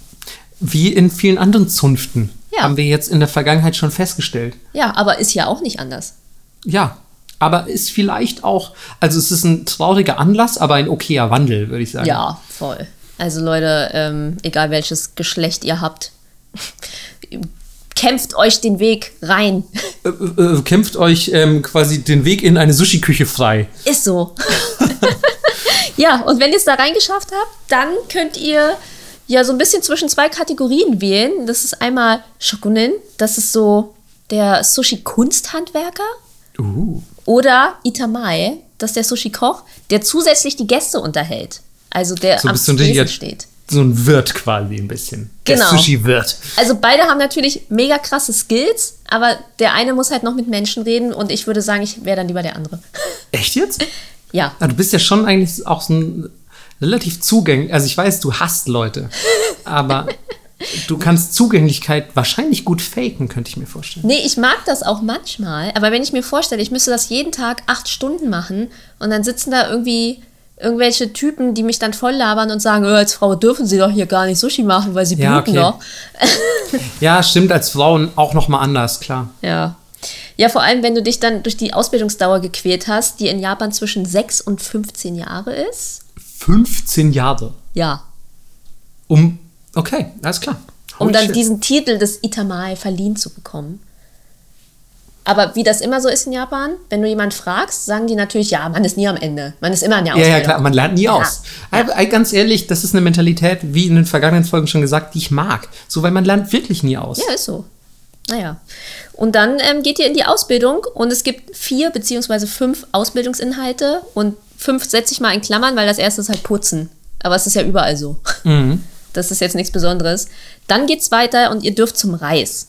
Und dann müsst ihr waschen, bis das perfekte Stärkeverhältnis vorhanden ist und auf den Punkt kochen, abkühlen ähm, und dann natürlich auch die Mischung machen, perfektes Verhältnis von Essig, Salz und Zucker. Also schon wichtig. Ne? Ja, ey, ganz ehrlich, man denkt immer einfach nur so, so Reis ist halt Reis. Ich baller den da hin, hau ein bisschen Sushi-Essig rein. Geil, fertig. Und Ja. es ist halt einfach, ist halt einfach nicht so. Nee, also bisschen zu der engeren Zubereitung kommen wir später. Dann steigt ihr auf zum Wakita. Heißt, ihr dürft jetzt Messer benutzen. Was so in der Küche das mega Achievement ist. Also über eurem Kopf passiert so Bang, Achievement unlocked. Und ähm, ich finde auch zu Messern und so Schmiedegeschichten sollten wir nochmal eine eigene Folge machen. Ja, so japanischer, japanische Schmiedekunst, japanischer Stahl. Voll. Katana und so. Ja, auf jeden Fall. Naja. Das ist doch, das ist, ein, das ist ein gutes Thema. Ja. Jedenfalls dürft ihr jetzt ähm, jeden Abend die Messer schleifen. Mann, ich dachte, ich darf endlich was kaputt schneiden. Nee, aber du darfst Ingwer reiben. Auch cool. So, und ähm, nach drei Jahren dürft ihr jetzt den Fisch anfassen. Und nach vier bis fünf Jahren darf man dann auch mal den teureren Fisch anfassen. Oh Gott. Ja, und eure Aufgabe ist dann, ja, den Fisch, Muscheln, Wasabi vorbereiten und schneiden und auch Sushi für Takeout vorbereiten. Und als allerletztes, was ich interessant finde, lässt man euch auf die Gäste los. Also der Umgang mit den Gästen und auch mit dem Küchenpersonal. Also ihr müsst mit beiden klarkommen. Man Ja. muss quasi eine Führungspersönlichkeit werden. Ja, und vor allem finde ich das gut, dass das überhaupt ein Teil der Ausbildung ist, muss ich mal sagen. Ja. Also in welcher Ausbildung, gut, ich weiß es nicht, ich habe keine gemacht, aber ähm, in, in welcher Ausbildung ist es denn Teil, so den Umgang mit Menschen zu lernen? Also natürlich, wenn ihr mit Menschen arbeitet, fair enough, so, aber ich meinte jetzt, als Sushi-Koch würde man es zumindest nicht unbedingt erwarten. Ja. Ja, und wenn ihr das alles durchgezogen habt, dann seid ihr irgendwann fertig. Aus unserem Standpunkt. Ey, das ist, das ist schon, da bin ich wieder mal schwer beeindruckt von Japan, weil man halt eben alles so zur Kunst machen kann. Ne? Dieses, dieses einfache, da ist ein kleines Stück Reis mit einem kleinen Stück Fisch, aber du musst potenziell bis zu 15 Jahre in die Lehre gehen, um das perfekt zu können. Ja. Das liebe ich, Mann. Es ist so geil. Also ich habe jetzt zwischendrin gelesen, es gibt jetzt wohl auch so verkürzte Ausbildung etc. Aber wenn du wirklich ernst genommen werden willst und der Real Deal, ne, dann Und so Prestige, ne? Also, dass Voll. du irgendwo hingehst und sagst so, ja, ich bin Itamae. ja genau. Und alle Leute schon ihr, vor Ehrfurcht so ihren Hut ziehen. Ja, und jetzt reden wir ein bisschen darüber, was es für Sushi-Arten gibt. Also ich glaube, die meisten von euch werden wissen, was, was es gibt. Deswegen habe ich hinten raus noch ein bisschen weirden Shit für euch rausgesucht. Aber für alle, die es nicht wissen, hier ganz schnell ein Rundown. Natürlich, Nigiri heißt kleiner Reisklops mit Topping obendrauf. Und in Japan ist darunter Wasabi. Und was ich auch interessant finde, dass ähm, ein ausgebildeter Sushi-Koch fast aufs Gramm genau immer die gleiche Menge Reis nimmt. Krass. Ja. Aber gut, wenn du, wie gesagt, wenn du es 15 Jahre übst, Mann, dann ist der Prozess einfach perfektioniert. Ja, natürlich. Dann bist du, bist du im Saft, im Essig bist du dann. Ja, Dann bist, dann bist du knöcheltief im Reisessig. Das nächste der Klassiker sind natürlich die Makis. Ähm, Maki-Rolle mit getoastetem Algenblatt, beziehungsweise, ne, ihr kennt das, diese Nori umwickelt. Und dann gibt es noch so Unterkategorien. Hosomaki ist nur ein halbes Algenblatt mit maximal zwei Zutaten. Futomaki ist ein ganzes Algenblatt, genau andersrum, mit mindestens drei Füllungen, also diese fetten. Dann haben wir California Maki, Reis außen, Alge innen. Ist eine westliche Erfindung, weil, naja, Alge war halt irgendwie gruselig. Was ist das Schwarze da? Schmeckt das nach Meer? Wollen wir nicht? Ey, äh, genau das, was mein Vater sagen würde. So, Ja, der ja. war halt so, ja, Sushi, okay, könnte ich mich, glaube ich, mit anfreunden. Aber diese Algen da, diese schwarzen Algen da außenrum, ich denke, Alter, das gehört dazu, Mann, das ist geil. Aber meine Mutter ist genauso. Die bestellt immer nur California. Also in Deutschland bestelle ich auch oft California, ähm, aber, und man muss dazu sagen, in Japan ist ja wirklich, das ist auch sowieso so eine kleine Fehleinschätzung, ne? weil ich finde, das Ursushi ist für mich Nigiri. Und das haben wir jetzt auch gehört, ne? so eigentlich ist das Nigiri-Sushi viel näher ähm, am Original-Sushi als das Maki-Sushi. Aber ich finde gerade in Deutschland, so meine Eltern, wenn ich denen sagen würde, mal mal ein Sushi auf oder wie du dir ein Sushi vorstellst, die würden wahrscheinlich ein Maki malen. Na klar. So, weil man sich eher diese kleinen Röllchen vorstellt, aber ja, gibt's. Hast du die in Japan schon oft gesehen und gegessen? Nee, Nee, ne? Also, nicht. Ich bin auch auf jeden Fall Team Nigiri Sushi. Das nächste, und das ist mein Lieblingsname, Gunkanmaki, ist Hm. es die Battleship Roll. Ja, Gunkan ist das, ist das Kriegsschiff. Ja, Mann. Battleship Roll. Ich denke, wenn man es auf Englisch sagt, klingt es noch cooler. Oder? ähm, ja. Wobei Kriegsschiffrolle. Ja, okay. Auch krass. ja. ähm, und das ist wieder so ein kleines Reiskissen mit einem Streifen Alge. Ähm, also quasi so Nigiri mit einer hohen Alge umwickelt und die wird dann befüllt. Genau, die, so, die, so, die steht so ein bisschen über. Genau. Und da macht man dann so oben auf den Reis Quatsch drauf. Ja, zum Beispiel große Fischeier oder so. Ja. Ja. Finde ich aber auch ganz lecker, muss ich sagen. Und es Ja. sieht wirklich ein bisschen aus wie ein kleines Kriegsschiff. Ja. Oh, Sushi, Schiffe versenken. Ey, ich könnte auf jeden Fall gerade ein paar Gunkern versenken. Äh, das nächste, was ich auch gerne bestelle, ist Temaki-Sushi. Das müsst ihr euch vorstellen wie so eine Schultüte, in die Leute dann Reis und Zeugs reinstopfen. Oh, ist das dein Jam? Voll. Die Schultüte? Ja. Ich mag den Maki-Sushi nicht so gerne. Warum? Weiß ich nicht, also klar esse ich das und so, aber ich finde, es gibt halt, wenn man Sachen bestellen kann und eine Auswahl hat, gibt es vieles, was geiler ist, wie halt zum Beispiel Nigiri-Sushi. Ich glaube, das kommt bei mir von früher, weil ich einfach so eine Cheap Queen bin. Mhm. Und früher zum Sushi-Laden gehen war voll das krasse Happening für uns. Mhm. Das war eigentlich nur so irgendwie Geburtstag oder es gibt was zu feiern, es gab Zeugnisse oder so. Und dann Ja. war ich so, ja, ich will Sushi essen. Und dann hast du einfach für wenig Geld voll viel bekommen im Vergleich zu sonst. Ah ja, okay, verstehe ich. Ne, es war voll viel Fisch, voll viel Reis und so. Mhm. Und ich glaube, das ist immer noch so in mir drin, dass ich denke, ja, Mann, geil. Äh, Mo Moment mal, hast du mich gerade irgendwie der Bourgeoisie zugeordnet? Absolut. Jeder weiß doch, dass du in deinem Herrenhaus in Bayern sitzt. Ach so, ja, genau. Ja. Ich, ne ich nehme das auf äh, auf einem Elfenbeincomputer, der mit ähm, flüssigem Gold betrieben wird. Das hast du bestimmt von einem Fuchsgott bekommen. Ey, ich wünschte, ich, ey, ich wünschte, ich wäre viel besser mit Fuchsgöttern befreundet und würde Same. mit denen ein bisschen Inari schmatzen. Ja, dafür, dafür haben wir nämlich jetzt das richtige Sushi. Es ist nämlich Inari Sushi, wie du schon sagst. Es ist eine Tofu-Tasche und Inari ist äh, ja der Fuchsgott und der mag das anscheinend gerne in der Folklore und daher kommt der Name. Sagt man so. Sagt man so, ja. Und außerdem sehen die zusammengedrückten Tofu-Enden von diesen Taschen aus wie Fuchsohren. Finde ich auch mega cute. Also Süß. isst, isst du quasi einen kleinen Fuchs auf. Und ich muss auch sagen, Inari Sushi war für mich der krasseste Grower unter allen Sushis. Ja, Weil ich habe das am Anfang überhaupt nicht gemocht. Mhm. Und mittlerweile feiere ich es mega. Inari Sushi einfach voll geil. ey, geht mir genauso. Ich war sonst immer so, nee, aber jetzt irgendwie? Und weißt du, wie das auch ein bisschen angefangen hat? Kitsune Udon. Nee. Doch, Kitsune Udon ist geilstes Udon. Das ist einfach nur Udon, ganz plain. Und da drin schwimmt so eine Scheibe von diesem Inari-Quatsch rum, von diesem Kitsune. Und Kitsune, by the way, Fuchs. Inari, also wir sind, da ist definitiv, ist da eine folkloristische Verbindung. Füchse einfach immer krass am Tofu schmatzen. So, und jetzt am Ende, ich will es gar nicht sagen. Ich finde, es ist so ein schwieriges japanisches Wort. Okay, ich möchte es nochmal versuchen. ja, Chirashi Sushi. sehr gut. Ach, also es ist wirklich schwierig. Ja. Das ist im Endeffekt wie diese ganzen blöden Pokeballs, die jetzt verkauft werden. Es ist einfach Zeugs auf Reis. Und im Endeffekt geht es eher so ums Anrichten und nicht darum, was drin ist. Auch so ein bisschen gefühlt ist es so ein bisschen Resteverwertung. Ja, aber die sehen schon sehr Instagram-worthy aus, ne? also Genau, da, die die, will ja. man schon fotografieren, wenn man, wenn man so, so ein Ding bestellt. Wenn man eine geile bekommt, ja. Und ganz wichtig, nicht die Sojasauce draufgießen, das ist unhöflich. Aber ähm, auch wenn ich jetzt nicht so mega Fan bin, am 3. März zum Hinamatsuri kann man sich die mal gönnen. Da werden die nämlich gern gegessen. Ja, passt ja auch. Schön. Ja. Und jetzt, ähm, weil es so schön ist und ich ja so gerne Fun Facts für euch habe, jetzt noch ein bisschen, ja, Zubereitung. Ähm, es gibt nämlich auch Ikisukuri, Lebendzubereitung. Wer hätte es gedacht? Man dachte immer, die Japaner sind nicht so pervers, aber sind sie es doch. Gut, das muss man dazu sagen, das machen die Koreaner ja zum Beispiel auch. Ja, genau, aber ich, ich sehe es eher in anderen Ländern ähm, mit solchen Geschichten und in Japan habe ich das noch nie in echt gesehen. Du? Ich, ich auch nicht tatsächlich. Naja, vielleicht, vielleicht ist es auch echt nur so super rar. Naja, jedenfalls wird dafür ein Karpfen, Tintenfisch oder eine Garnele mit einem Schlag auf den Kopf betäubt und dann zerlegt.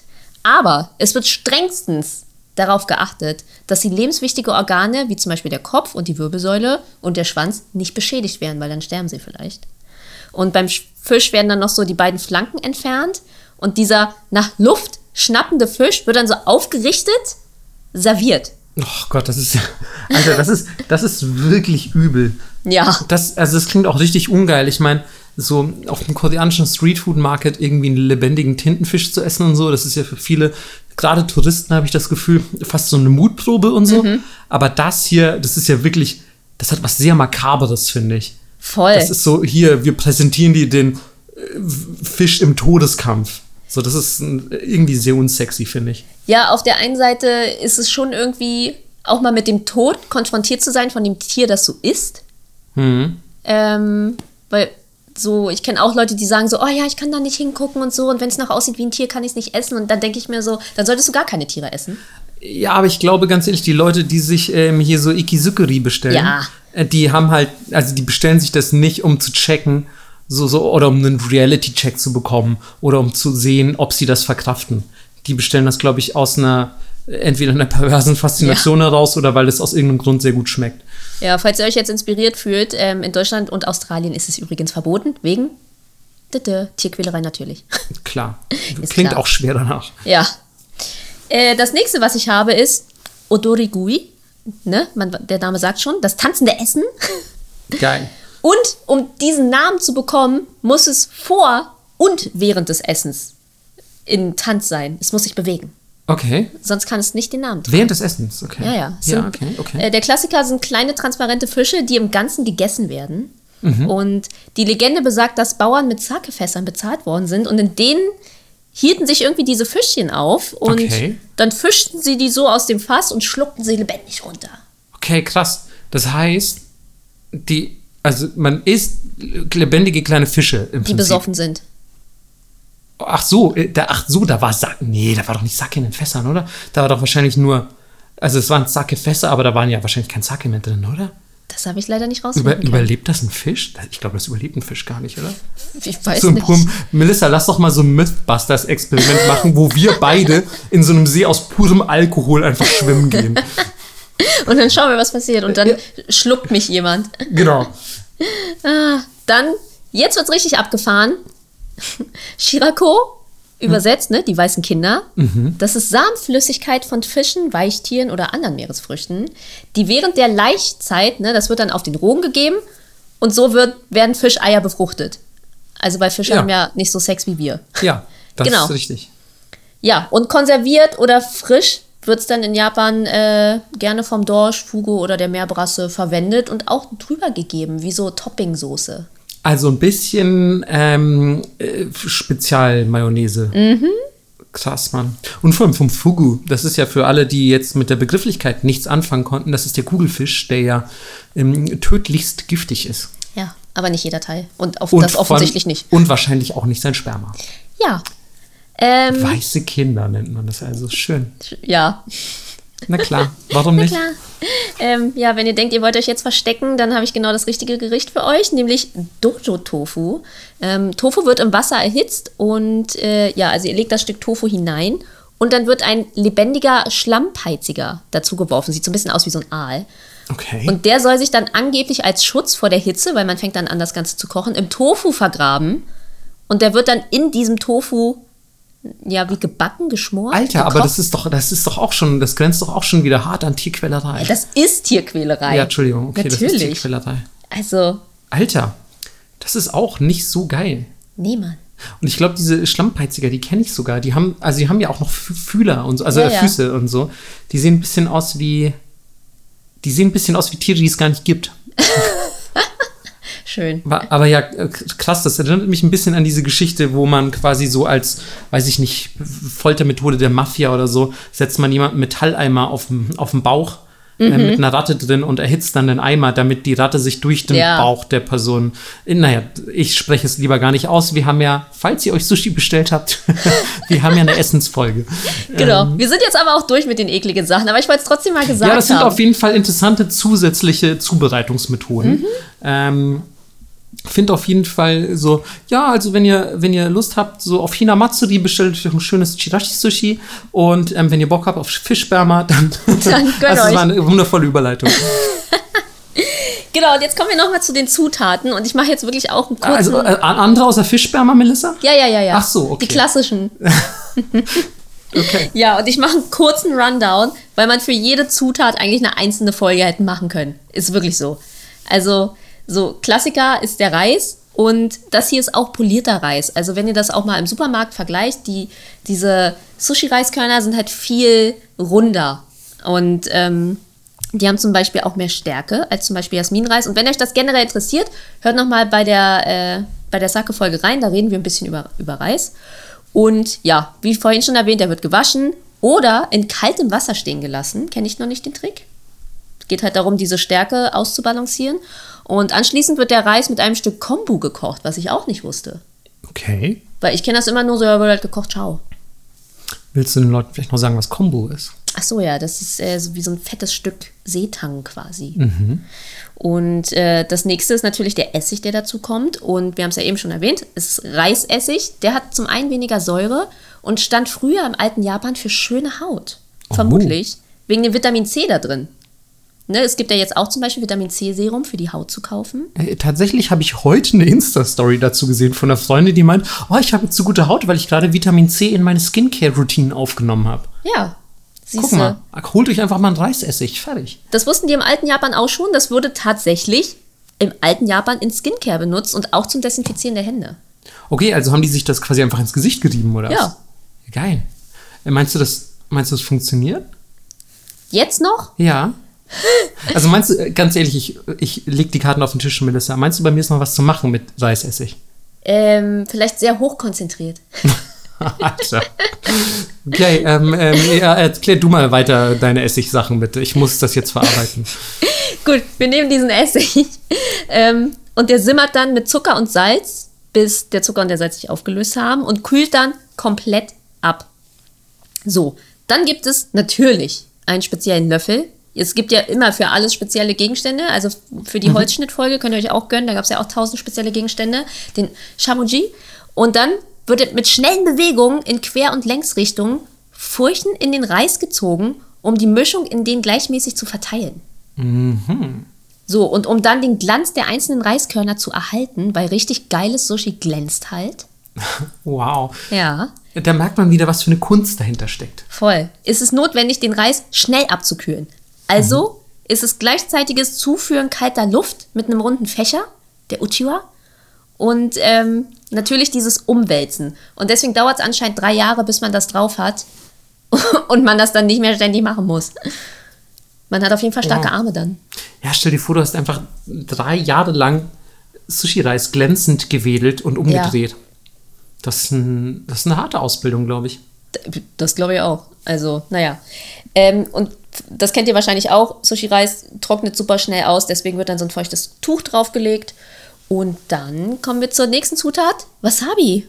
Galt früher als Medizin. Man hat es gar nicht so gegessen. Ja, es schmeckt ja auch fast ein bisschen medizinisch. Ne? Ja.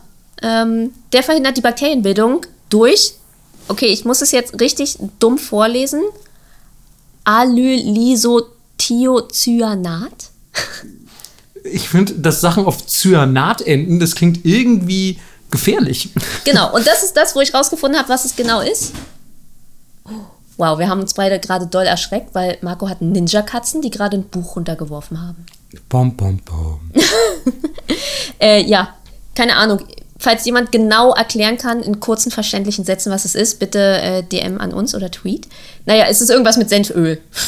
Und es ist irgendwas, was den Wasabi zum Wasabi macht. Genau. Der ja auch einfach eine unerlässliche Zutat für Sushi ist. Ja, und bei fettem Fisch wird mehr Wasabi verwendet als bei magerem. So, die nächste Zutat ist Sojasauce. Die sterilisiert, verleiht dem Essen Tiefe und Würze, aber man darf nicht übertreiben. Ja, auch, äh, auch Umami gibt es zu viel. Ist so. Wenn ich immer Leute sehe, die das dann so ertränken da drin, Ja, Mann. Naja, also bei schlechtem Sushi kann ich es verstehen, aber Aber mehr Sojasauce, ich ertrag das nicht. Ja, ja. Und ähm, ich dachte immer, okay, es gibt halt natürlich verschiedene Sojasoßen, aber ich wusste nicht, dass die einzelnen Chefs Mischungen machen in ihren So einzelnen geil, wie wir beide die Chefs nennen, ne? Wahrscheinlich, weil wir auch so viel auf Englisch recherchieren. Ja, Ähm, Köche. Köche. meinen wir natürlich. Ja, sorry. ähm, und meistens ist das eine Mischung aus äh, Sojasauce, Dashi, also so, ja, Fischstock, Fischbrühe, Sake und Mirin. Okay. Ja, das wird dann für gewöhnlich erhitzt und dann reduziert sich das so ein bisschen, also simmert so ein bisschen ein und dann kühlt das Ganze ab. Und das wird bereits auf dem Reis liegenden rohen Fisch gegeben. Es wird so eingepinselt, damit man es selber gar nicht mehr machen muss und es genau die richtige Menge ist. Ey, das hat ja, wie gesagt, der, der gute Yohei hat ja früher auch schon in den 1820ern seinen Fisch selber mariniert. Und ich bin mir sicher, die Sojasauce, die er verwendet hat, um seinen Fisch zu marinieren, die war ebenfalls eine eigene Mische. Ja. Das nächste, was wir haben, ist Ingwer, der auch sterilisiert, das weiß man hier ja auch. Also, ne, wenn man Halsschmerzen hat und so, oder mal hier so ein Ingwer-Shot. Ähm, und der wird in Reisessig eingelegt und durch eine chemische Reaktion wird er dann rosa. Also, wenn ihr so ein Hot Pink Ingwer bekommt, ist das Lebensmittelfarbe. Die sind nur so ganz leicht rosa. Ja, und wenn der ähm, einfach überhaupt keine Soße hat, dann ähm, war er vermutlich nicht eingelegt. Jo. ähm, das nächste, was gerne dazu gereicht wird, ist grüner Tee. Hemmt auch die Vermehrung von Bakterien.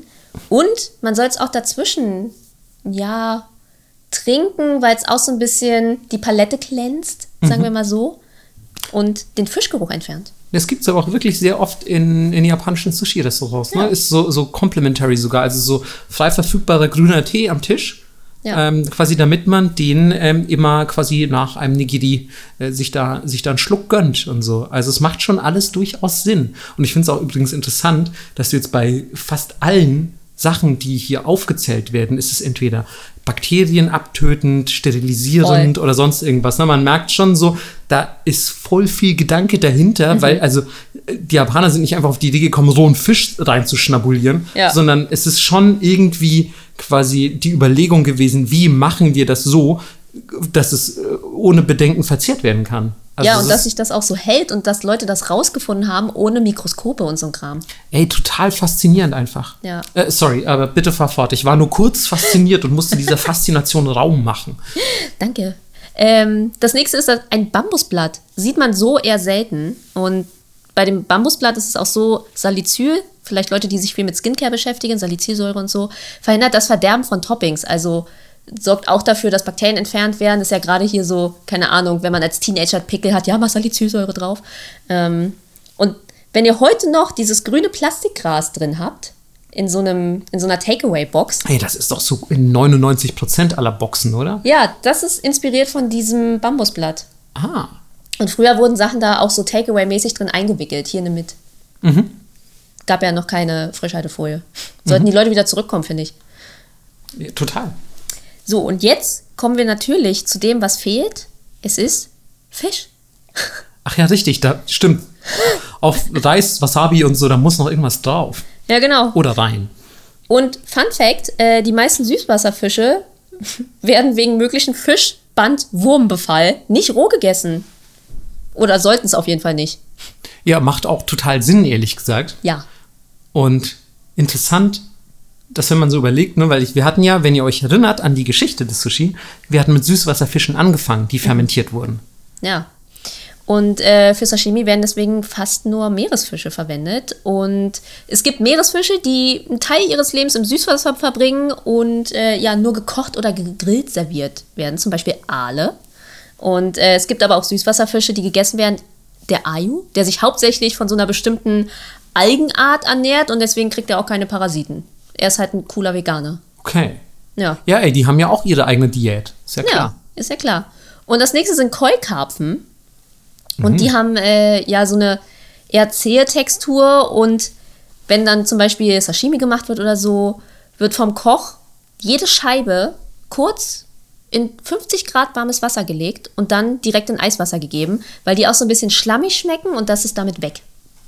Wow. Ja. Einfach voll faszinierend, einfach wieder. Ja. Ja. wie man auf sowas kommt auch. Ja, ich wusste auch gar nicht, dass Keukarpfen gegessen werden. Nee, ich auch nicht. Ich dachte wirklich, das sind reine Zierfische. Ja, irgendjemand war so, ich habe richtig, ich habe Hunger. Ja, auch hier, die Origin Story möchte ich nicht wissen. So, Nee. Da einfach jemand, ey, dieser Teich, das sieht alles echt schön aus, aber ich habe so Hunger. Du kannst Johnny nicht essen. Genau. Das nächste natürlich der Klassiker Tuna, also Thunfisch.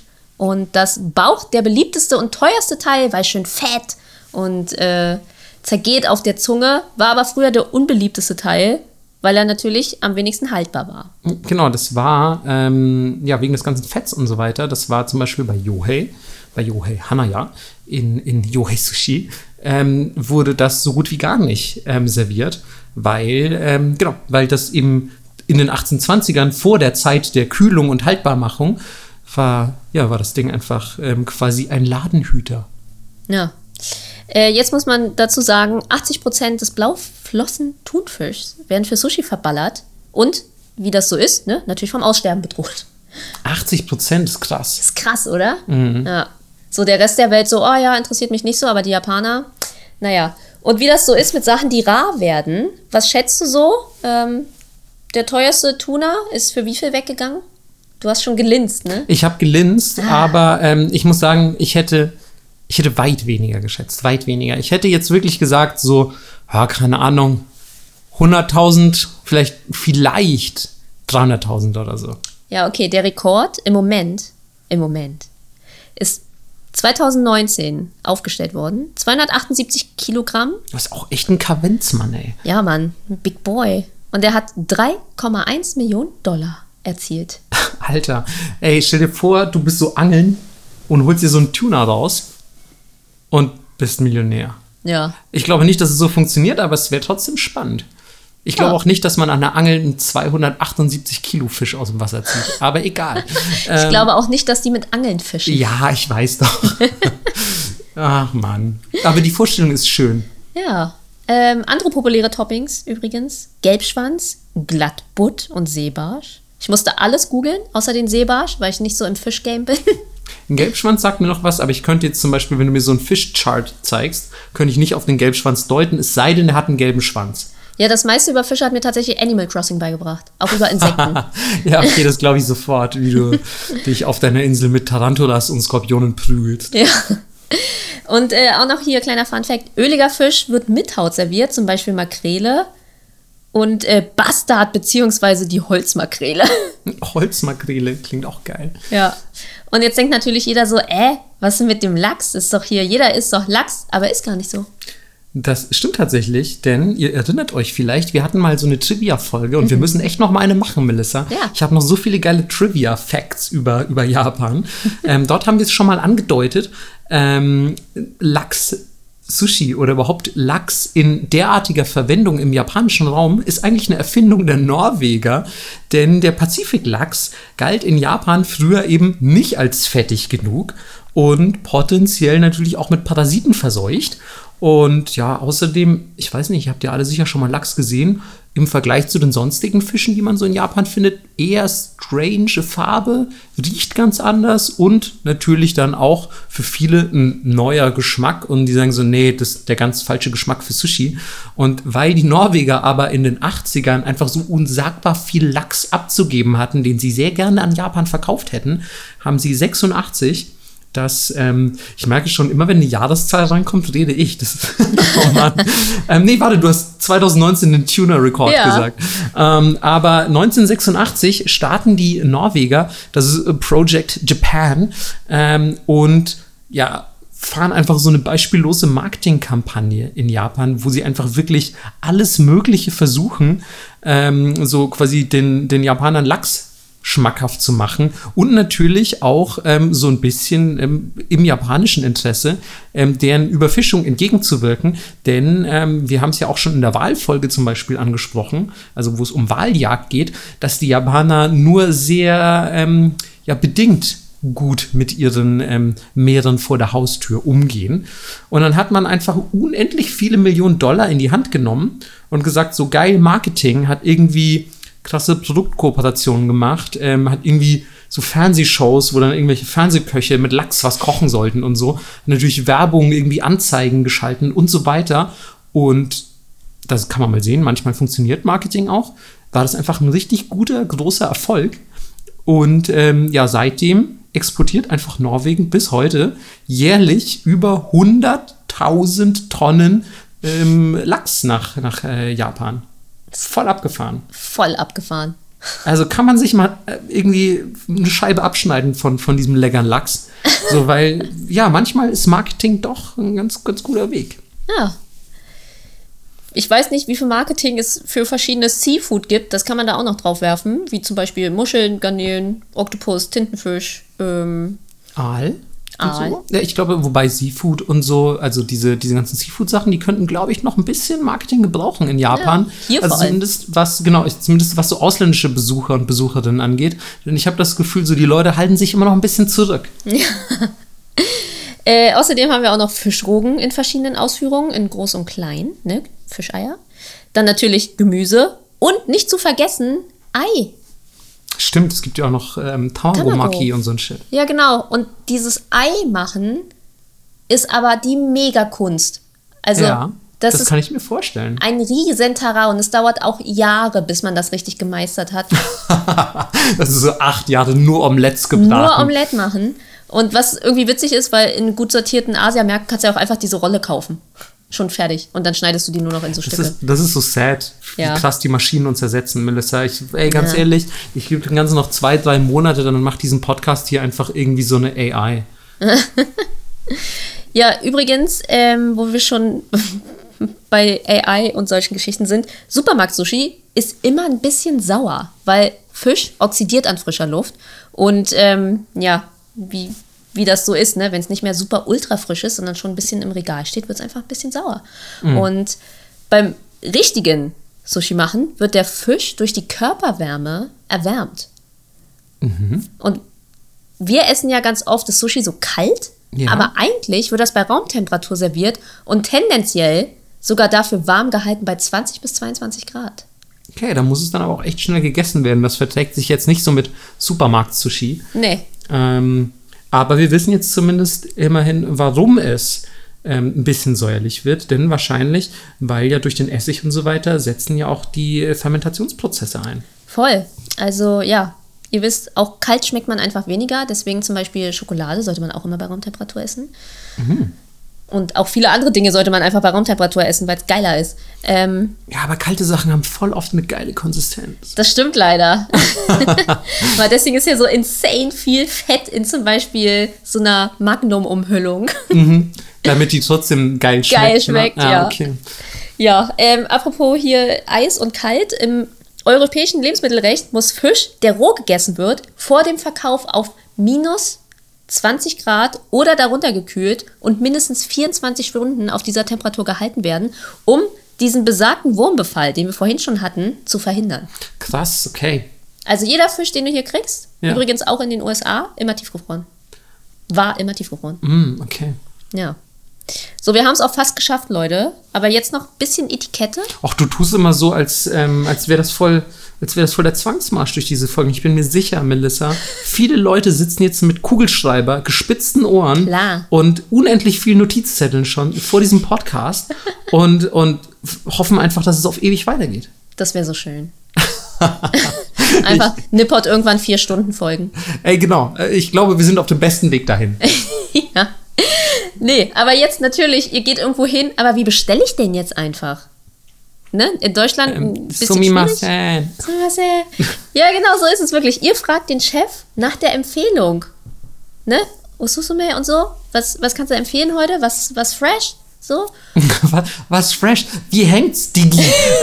Genau so sagt ihr das auf Japanisch, wie wenn man das auf Japanisch sagt. Wie hängt's, Digi, Deska? ähm, Ähm, ja, und gut für euch wäre auch ein Preislimit festzulegen. Also ihr fragt, was ist die Empfehlung? Ich habe Bock für 30 Euro zu essen. Das ist auf jeden Fall richtig, aber man muss dazu sagen, ähm, in Deutschland ja eher unüblich, in Ja. Japan ähm, dann eher der Fall bei pricey Sushi-Restaurants. Ja, ja, So. genau. Aber wir reden hier ja immer von High-End, pricey. Ich mache Äh, krasse Nur, Ausbildung. nur High-End pricey Shit. So ein, so ein Billo-Kram, der kommt mir gar nicht ins Haus. Ich so, Tüten-Sushi, geil, kriegt man richtig viel Tüten-Sushi von Maggi. Ähm, ja, aber wenn ihr jetzt zum Beispiel beim Fließband-Sushi, beim Kiten seid, dann äh, Empfehlung hier, fangt mit leichten Sachen an und endet mit den fetten, reichhaltigen Fisch. Ne? Und als allerletztes, Tamago ist quasi das Ei, ne, als Dessert. Könnt ihr aber auch als ja, Starter nehmen. Also, Also Anfang oder Ende. Genau. Und was auch wichtig ist, ihr solltet ein bisschen auf die Saison achten und gucken, okay, was wird gerade gefangen. Aber das wird der, der Koch euch dann wahrscheinlich auch sagen. Genau, beim Kaiten Sushi ein bisschen schwierig, Ja. aber der, der Koch im Edelschuppen, der kann euch natürlich sagen, was gerade Saison hat. Aber das wird er euch bei der Osume, also bei der Empfehlung, wird er euch das sicher mitteilen und sagen, guck mal, ich habe hier gerade einen richtig feinen Gelbschwanzaal reinbekommen.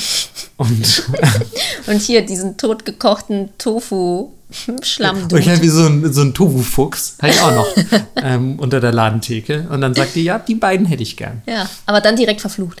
Ja, ja, sowieso. Aber es ist eigentlich egal, welches Sushi man isst. Sofort Instant-Fluch. Sofort in Verflucht. Ähm, ja, aber ich meine, wenn ihr schon esst, dann macht es wenigstens richtig. Also hier noch ein paar Tipps, wie man richtig isst. Das mit der Hand essen ist vollkommen okay. Ihr müsst euch nicht mit den Stäbchen abmühen. Ähm, alle Westler machen das irgendwie und deswegen mussten jetzt im Laufe der Jahre die Rollen einfach fester gewickelt werden und der Reis musste mehr gedrückt werden, weil durch die Stäbchen ist es einfacher, dass er auseinanderfällt. Bisschen schade irgendwie. Äh, Total. Und es ist, also immer wenn du das Leuten erzählst, fallen die total vom Glauben ab. Also, Ja. dass man, dass man Sushi durchaus mit der Hand essen darf. Mhm. Aber das, das darf man. Ihr müsst euch nicht genieren. Legt los. Ja. Und jetzt sind wir noch mal kurz bei der Sojasauce. Ähm, nur das Und auch Topping. beim Zerfallen des Dingens. Voll. Ne? Ihr nehmt das so mit, mit drei Fingern sozusagen, haltet das fest und dann dreht ihr das Nigiri um und nur das Topping wird so ein bisschen in die Sojasauce getunkt. Und auch nur ein bisschen. Nur ein bisschen und dann aber auch mit dem Fisch nach unten auf eure Zunge gelegt. Und am besten, wenn es geht, das ganze Ding in den Mund stopfen. Ein guter Koch macht es so, der guckt dich an und ist so, okay, die hat einen kleinen Mund. Ich mache die Stücke ein bisschen kleiner. Aber ihr könnt im Notfall auch abbeißen. Ich weiß nicht, ob ich jemals in meinem Leben Sushi schon abgebissen habe. Doch, ich mache das auch, Echt? wenn es zu groß ist. Ja, okay. Ja.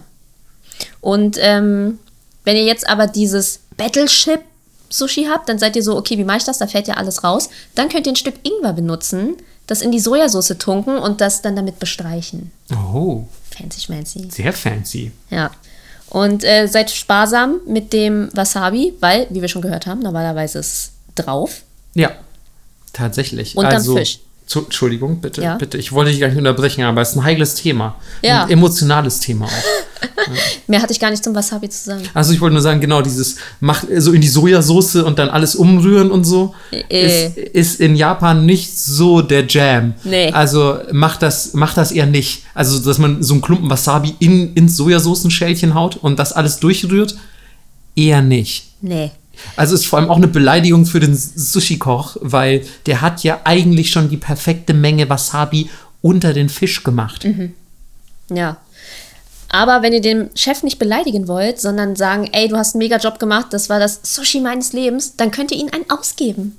Oh, das ist ja geil. Ja, wenn du so am Tresen bist, bist und du hast eine gute Zeit gehabt, dann bist du hier, komm, wir stoßen einmal an. Oh, stell dir aber mal vor, du bist so einer der besten Sushi-Köche Tokios. Du gehst ja jeden Abend komplett shitfaced nach Hause. Nee, nur einen, habe ich auch gelesen. Also, man soll Nee, nicht aber es gibt machen. ja viele Kunden so, und Kundinnen. Und wenn die alle begeistert sind, Ja. das ist so, ja, okay, ich muss kurz da drüben noch einen trinken und dann hier noch einen und dann komme ich zu euch. Ich bin aber auch schon mega betrunken. Also, ist, du darfst nicht zu gut sein eigentlich. Nee, oder du machst es dann irgendwie wie so im Stripclub oder bei den Hostessen oder so und punchst das dann. Ja, okay. Das könnte ich natürlich auch. So, du schenkst dir heimlich so unterm Tresen so ein Wasser Ja. ein und der anderen Person, ja, dann eben Das irgendwas Richtige. Alkoholisches. Ja, und das sind jetzt unsere Tipps, wie ihr äh, mit guter Etikette esst. Und wenn ihr jetzt noch was sehen wollt zu dem Thema, ist hier eine sehr große Doku-Empfehlung von mir auf Netflix, Giro Dreams of Sushi. Die habe ich immer noch nicht gesehen. Boah, die ist so gut, weil es zum einen der Struggle dieser Ausbildung und dieser Tradition ist und zum anderen mh, ist es ein Sohn, der es von seinem Vater erbt, diese Familienstrukturen und der dann irgendwie mit 90 noch in dieses Restaurant geht und sagt so, nee, das macht man nicht so, ich mach das hier jetzt. Äh, ist wild auf jeden Fall. Also ja, große Empfehlung. Okay, das muss ich mir jetzt wirklich auch langsam mal reinziehen und auch ganz ehrlich, auch die Sake-Doku habe ich mir immer noch nicht angeguckt, Mann. Ich schäme mich so. Ich schäme, ich schäme mich so. Aber ähm, ich hoffe trotzdem, ähm, dass ihr euch zumindest ähm, nicht für, na, okay, es- Ah Mann, ich wollte einmal eine coole Überleitung machen, aber dann ist mir selber beim, beim Sagen ist mir aufgefallen, dass ich nicht Melissa bin. Und, äh, Ich hatte aber gehofft, ich war so, okay, wenn er jetzt sagt schämen, dann sagt er jetzt bestimmt, aber für das Wort der Woche schäme ich mich nicht. ich, nee, weißt du, was ich sagen wollte? Ja. Aber wo wir schon beim Schämen sind, ich hoffe, ihr schämt euch auf jeden Fall nicht für so Vokabelkenntnisse. Aber war doch gut. Hä, hättest du gut gefunden? Ja. Ah Mann, irgendwie als ich sie sagen wollte, dachte ich so, oh nee, dann lacht wieder Melissa nur über mich. Nee, hätte ich gut gefunden. Scheiße. Ey, manchmal ist es man auch einfach selbst, der sich so zurückhält, ne? Das ist doch immer. Nee, manchmal bist es zum Beispiel auch einfach du. Du sagst so, Marco, wenn du das jetzt machst, trete ich dir in die Kniekehlen. Und äh, keine Ahnung, du hast meistens, wenn du sowas sagst, hast du irgendwie auch so ein Butterfly in der Hand und ich habe richtig Angst vor dir. ähm, okay, aber ähm, seht es einfach als ähm, sehr galante Überleitung zum Wort der Woche, denn ihr wisst, ähm, das schließt unsere Folgen ab. Ähm, und auch diesmal ist es wieder etwas, was äh, sehr gut zum Inhalt dieser Folge passt, nämlich Hitotsu Sitze. Das bedeutet in etwa so viel wie ja, Stück für Stück. Und wer von euch schon mal Sushi gegessen hat, weiß ja wahrscheinlich, dass man ja diese Sushi-Stücke nicht alle auf einmal in den Mund stopft, sondern sie eben Stück für Stück verzehrt. Und selbstverständlich kann man diese Vokabel auch verwenden für andere Dinge, die Stück für Stück passieren. Wie zum Beispiel Hitotsu füllt sich euer Vokabelheft. Denn wir wissen ja alle, es gilt sich auf den sagenumwobenen Vokabeltest vorzubereiten, der da noch ansteht. Ähm, der Maya-Kalender berichtet ja von einem ominösen Datum in der Zukunft. Ähm, und ich kann euch jetzt schon mal ein bisschen spoilern. Ähm, das ist tatsächlich der Vokabeltest, der da auf euch zukommt. Und ähm, ja, ich hoffe, ihr seid auf jeden Fall vorbereitet, denn es wird wirklich ein Event apokalyptischen Ausmaßes. Wow. Total, Mann, total. Also ja, ich hoffe, ihr habt jetzt ordentlich Hunger bekommen und zieht nach Voll. Japan und macht eine Ausbildung und ladet uns dann zum Essen ein in 15 Jahren. Hoffentlich ziehen wirklich alle. Alle, Alle. ziehen nach Japan und werden jetzt Sushi-Köche. Das wäre so schön. Auch Leute, die vor in der vorherigen Folge Rahmenköche geworden sind, brechen jetzt die Ausbildung ab und werden Sushi-Köche. Aber das geht ja super schnell zum Beispiel. Man kann beides schaffen. Hä, Alter, hast du nicht 15 Jahre? Du findest, Nee. es geht super schnell? Was meinst du? Ramen. Ach so, Ramen, ach so, ja, okay. Es geht, geht auf jeden fix. Fall schneller als Itamae zu werden. Ja, absolut. Ähm, aber ich finde, du hast völlig recht. Ähm, viele unserer Zuhörerinnen sollten jetzt erstmal Sushi-Küche werden. Ist so. Ja. Leute, ähm, guten Appetit. Tschüss. Guten Appetit. Ciao, ciao.